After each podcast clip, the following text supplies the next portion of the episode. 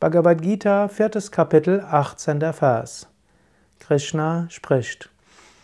Wer nicht Handeln im Handeln sieht und Handeln im Nichthandeln, ist weise unter den Menschen.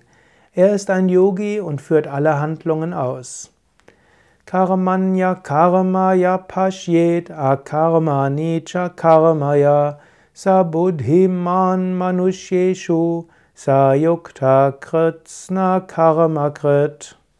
Der Ausdruck Karma kommt immer wieder vor in diesem Vers. Wer nicht Karma im Handeln sieht und Karma im Nichthandeln, der ist weise.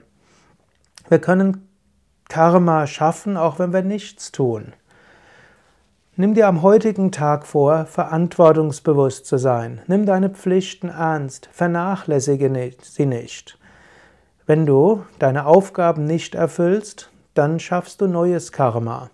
Wenn du dagegen deine Aufgaben erfüllst im Bewusstsein, dass sie getan werden müssen, dann schaffst du kein neues Karma. Hier bist du also beim zweiten Aspekt des Karmas. Im 17. Vers, also gestern, hatte ich davon gesprochen, dass der erste Aspekt des Karmas ist, handle ethisch.